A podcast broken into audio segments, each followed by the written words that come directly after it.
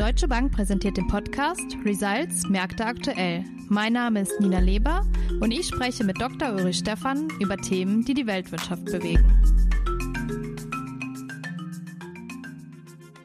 Die Inflationsrate in Deutschland stieg auf ein 40-Jahres-Hoch. Reichen die Schritte der EZB aus, um dem entgegenzuwirken?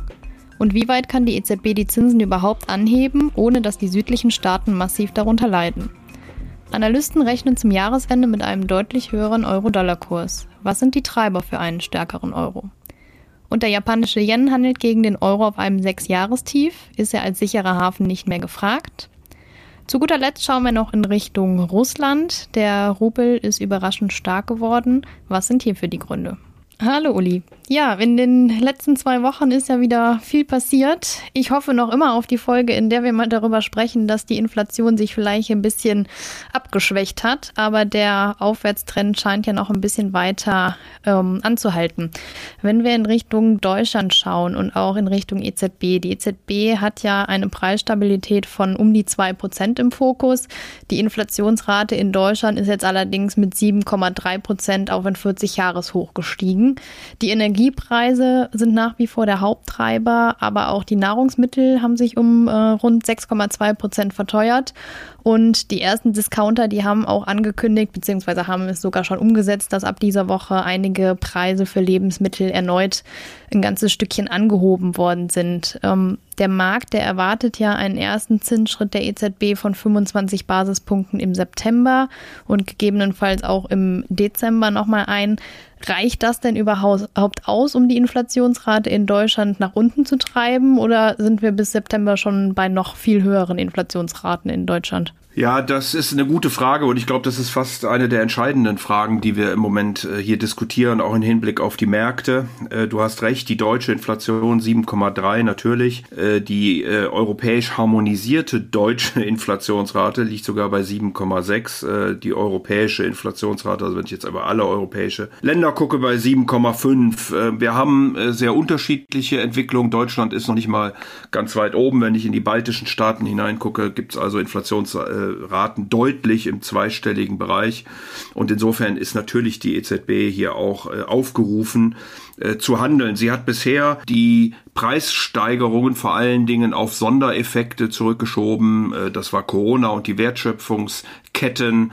Ähm, dann war es eben der Überfall Russlands auf die Ukraine verbunden mit den stark steigenden Energiepreisen, da haben wir ja auch einen Anstieg äh, jetzt gesehen von äh, knapp 40 Prozent nochmal. Ähm, also insofern war das sicherlich auch begründet. mittlerweile scheint sich aber doch die Inflation deutlich breiter bemerkbar zu machen, ähm, nicht nur eben im Bereich der Energie, sondern auch im Bereich der äh, Lebensmittel und darüber hinaus. Wir haben äh, sicherlich die Lohnentwicklungen hier zu beobachten. Das äh, ist im Moment in Deutschland noch relativ moderat, aber im Herbst kommen dann die großen Verhandlungen mit äh, Verdi, äh, der IG Metall und äh, der Gewerkschaft für äh, Bergbau, Chemie und Energie.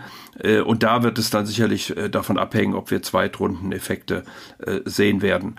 Äh, noch ein Hinweis, äh, die Erzeugerpreise sind äh, auch wieder ähm, so stark angestiegen wie noch nie seit 1949. Ähnliches gilt für die Importpreise, was natürlich auch am Euro ein Stück weit hängt, aber die EZB wird sicherlich auch nächste Woche dann darüber sprechen, ähm, wenn Frau Lagarde die Pressekonferenz am grünen Donnerstag abhält, wie es denn dann weitergeht, wie es auch mit dem Kaufprogramm weitergeht. Ähm, also die Erwartung des Marktes im Moment, dass ähm, die Anleihekäufe im dritten Quartal eingestellt werden und dass wir dann zwei Zinserhöhungen sehen können. In 2023 ähm, könnten es dann deutlich mehr sein. Äh, die EZB glaubt, dass der neutrale Zins im Moment so etwa bei zwei Prozent liegt.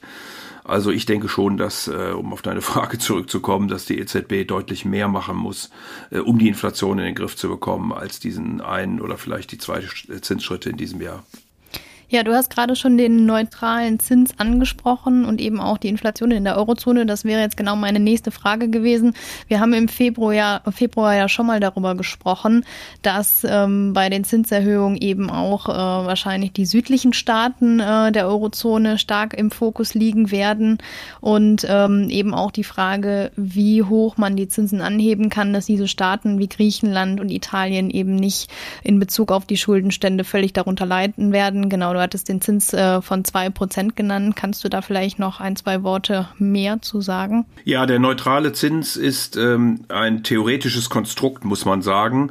Es ist also nicht, äh, dieser Zins ist nicht am Markt beobachtbar, ablesbar oder ähnliches. Äh, insofern kann man sich da auch sehr trefflich drüber streiten. Er wird geschätzt von den Ökonomen äh, und soll eben den Zins repräsentieren, ähm, zu dem eine Volkswirtschaft äh, im Gleichgewicht äh, sich befindet. Also ein Zinssatz, der weder expansiv noch restriktiv ist, äh, sondern in dem die Wirtschaft äh, wachsen kann ohne Inflationsdruck. So und äh, da dieser Zins eben geschätzt wird, kann man dann gucken, wie man ihn ableitet aus Potenzialwachstum oder auch an aus Marktgegebenheiten äh, wie beispielsweise Staatsanleihen und die Verzinsung von Staatsanleihen ähm, und daraus entwickelt die EZB eben im Moment einen Satz, der um die zwei Prozent äh, herumliegt. Die amerikanische Notenbank glaubt, dass äh, der neutrale Zins für die USA bei rund zweieinhalb Prozent liegt. Ähm, aber wie gesagt, das ist äh, ein theoretisches Konstrukt und kann sicherlich auch dann verändert werden, je nachdem, wie sich die Lage äh, weiter bewegt. Grundsätzlich äh, ist es natürlich so, dass die EZB in einem Dilemma ist, denn die Wirtschaft äh, brummt ja nicht gerade. Also wir wollten gerade zur Erholung nach Corona ansetzen, dann kam dieser äh, Ukraine-Krieg äh, mit dem entsprechenden Energiepreisschock dazu. Der kommt jetzt nochmal auf Corona obendrauf, auf die Null-Covid-Strategien, die wir in China äh, insbesondere sehen. Und insofern äh, ist, wie gesagt, die Notenbank hier in einem Dilemma, dass das Wachstum belastet ist, äh, dass die Inflation aber gleichzeitig nach oben geht. Und äh, als, als nächsten Punkt, und den hast du ja auch angesprochen, äh, Nina, ist dann natürlich äh, die Frage der Schuldenstände der einzelnen Staaten. Nun haben wir in der Griechenland Schuldenkrise oder europäische Schuldenkrise aus meiner Sicht gelernt, dass es nicht nur darauf ankommt, wie hoch die Schulden sind, sondern auch, wo sie aufgenommen äh, worden sind, also wer denn dann die Gläubiger sind und äh, wie lang die Laufzeiten sind, äh, die man dort vereinbart hat. In Griechenland äh, war es eben dummerweise so, dass es sehr viele Schulden gab, dass die Schulden überwiegend im Ausland aufgenommen worden sind und dass sie relativ kurzfristig finanziert waren. Das sieht heute in der Eurozone etwas anders aus. Italien beispielsweise hat äh, seine Schulden fast ausschließlich im Inland äh, aufgenommen, also der, der italienische Staat bei seinen eigenen Bürgern. Äh, die sind nämlich relativ vermögend und äh, konnten dann eben auch dem Staat dieses Geld leihen äh, zu entsprechenden Zinssätzen. Und die Italiener haben oder Italien hat die letzten Jahre genutzt, um die Laufzeiten deutlich zu verlängern. die nächsten wirklich großen Rückzahlungen, und das wird jetzt sicherlich die Hörer überraschen, hat mich auch überrascht, als ich das gelesen habe. Also die großen Rückzahlungen, so wie in den letzten zehn Jahren, stehen erst 2034 2030 wieder an. Also da haben wir noch äh, zwölf Jahre. Äh, bis dahin äh, sind natürlich immer wieder Rückzahlungen, aber nicht in einer solchen äh, Größenordnung. Äh, Griechenland hat es gerade geschafft, Schulden beim Internationalen Währungsfonds zurückzuzahlen. Äh, das hat man einfach deshalb gemacht, weil dort die Zinssätze höher sind und man sich am Markt günstiger äh, finanzieren konnte. Äh, also man sieht unter dem Strich, die Länder sind natürlich auf eine solche Situation mehr oder weniger vorbereitet, haben Maßnahmen äh, getroffen. Die steigenden Zinsen werden sie nicht unmittelbar treffen, sondern dann über Zeit. Und dann wird man eben sehen, wie man in den nächsten Jahren auch über solche Themen spricht, wie der Europäische Stabilitäts- und Wachstumsfonds, ob man ähm, europäische Finanzierungsfazilitäten äh, stärker einführt und, und diese Dinge mehr. Ähm, aber wie gesagt, unmittelbar erwarte ich da äh, kein sehr großes Ungemach, wenngleich man natürlich an den Kapitalmärkten sieht, dass auch mit, den, mit dem insgesamt steigenden Zinsniveau auch schon jetzt die äh, Renditen der europäischen Staatsanleihen und auch aus Südeuropa wieder nach oben laufen. Ja, dann äh, lass uns gerne beim Euro bleiben und einfach mal die Entwicklung äh, gegen den Dollar anschauen. In der vorletzten Woche ist es, meine ich, gewesen, da gab es ja ähm, Meldungen über eine etwaige Waffenruhe nahe Kiew und der Markt reagierte zunächst auch etwas eurostützend darauf und ähm, der Kurs lag zeitweise wieder über der Marke von 1,11 zum US-Dollar. Zuletzt ist der Dollar wieder stärker geworden. Wir sind jetzt heute auch zeitweise wieder unter die 1,09 gerutscht. Ähm, das ist ja also im Moment eher ein Kurs, der für unsere Exporteure attraktiv ist. Nichtsdestotrotz sehen die Analysten den Euro-Dollar-Kurs zum Jahresende doch deutlich höher. Kannst du uns da vielleicht ein paar Gründe geben, die für den stärkeren Euro sprechen? Ja, gerne. Wir haben natürlich auch hier zwei Dinge, die wir, also mindestens zwei, die wir beobachten müssen. Auf der einen Seite ist es, äh, wie vorhin schon angedeutet, die Notenbank ähm, hier vor allen Dingen im Moment die amerikanische Notenbank, die eben doch sehr deutlich gemacht hat, wo der Weg der Geldpolitik hinführen wird. Äh, wir haben jetzt auch nochmal das Protokoll bekommen der letzten Sitzung, in der man eigentlich hätte schon um 50 Basispunkte erhöhen wollen, es nur aufgrund der Ukraine-Krise, des Ukraine-Krieges nicht gemacht hat. Äh, da steht aber dann auch drin, dass man doch sehr aggressiv die Bilanzsumme äh, zurückfahren will und das hat natürlich dann ein Stück weit die amerikanischen Zinsen vor allen Dingen äh, getrieben und äh, damit auch dann ein Stück weit den amerikanischen Dollar. Auf der europäischen Seite eben die Europäische Zentralbank, die natürlich äh, in diesem vorhin beschriebenen Dilemma äh, ist und äh, je höher die Energiepreise steigen, desto höher steigt die Inflation, desto wahrscheinlicher wird aber auch ein schwächeres Wachstum, wenn wir einen kompletten Boykott äh, kriegen, einen Importstopp ähm, russischen, russischer Energie, äh, dann wird wohl die Wirtschaft in eine Rezession hineinlaufen und äh, ich glaube, das ist im Moment das, was eben Euro-Dollar bewegt und weshalb der Euro so schwach ist.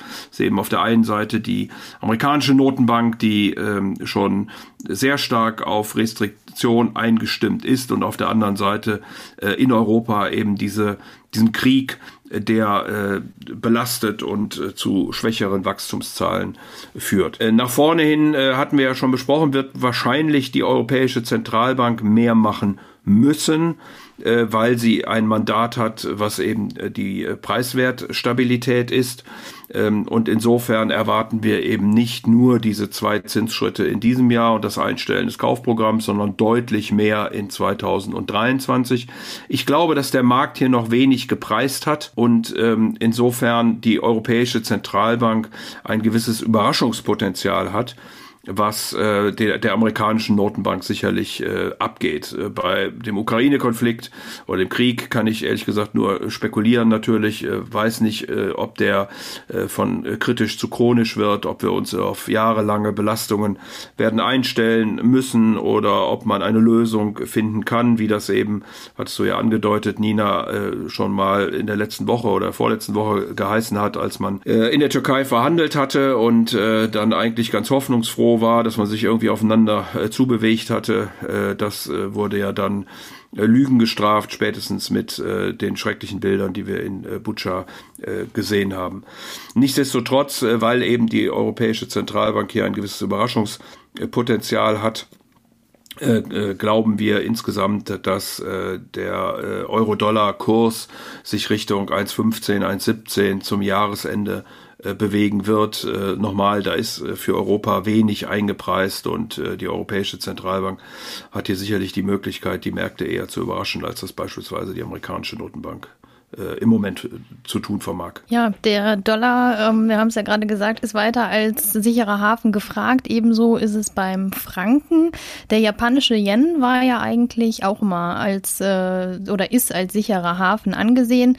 Ähm, zuletzt ist er jetzt gegen den Euro auf ein Vierjahrestief und gegen den US-Dollar sogar auf ein Sechsjahrestief gefallen. Ähm, jetzt kann man sich natürlich fragen, ob er da irgendwo in seiner Stellung als sicherer Hafen ein bisschen an Vertrauen hat einbüßt einbüßen müssen? Oder ähm, ja, was sind die Gründe dafür, dass der Kurs dann doch äh, so stark angestiegen ist? Der japanische Yen ist, äh, glaube ich, nicht so sehr der sichere Hafen, sondern das ist im Moment in Asien tatsächlich eher der, der Renminbi äh, der äh, deutlich geklettert ist, sowohl zum Euro wie auch zum Yen. Äh, die japanische Notenbank äh, verteidigt eben ihre doch sehr expansive Geldpolitik. Ähm, der japanische Yen war ähm, auf ähm, beziehungsweise der Zins war auf äh, 0, 2,5 äh, gestiegen und ähm, drohte eben Richtung 0,3 zu gehen. Und daraufhin hat die japanische Notenbank sofort interveniert, hat über die ganze Zinsstrukturkurve äh, gekauft, insbesondere aber Zehnjährige. Also hat dem Markt sehr deutlich gezeigt, dass die äh, japanische Notenbank hier die niedrigen Zinssätze verteidigen möchte. Und das hat natürlich dann sofort den Yen in der entsprechenden Art und Weise äh, belastet. Etwas überraschend hat die japanische Notenbank auch deutlich gemacht, dass sie aber keinen sehr dynamischen Anstieg beziehungsweise Verfall des äh, Yen äh, möchte. Also äh, der Markt erwartet wohl, dass es so irgendwie um die 1,30 spätestens herum dann Interventionen geben könnte äh, weil natürlich auch dann die Importpreise entsprechend äh, oder die Importe entsprechend teuer werden. Ähm, und deswegen kann es gut sein, dass der Yen äh, sich jetzt zunächst mal da irgendwo zwischen 1,25 und 1,30 oder 125 und 130 äh, bewegen wird zum äh, ähm, US-Dollar. Äh, aber das hängt, wie gesagt, sehr stark von der japanischen Notenbank ab. Nochmal, sie ist äh, weltweit eine der ganz wenigen äh, jetzt muss man auch wieder nach, nach China gucken, wo die äh, People's Bank of China sicherlich die Zinsen sogar senken könnte.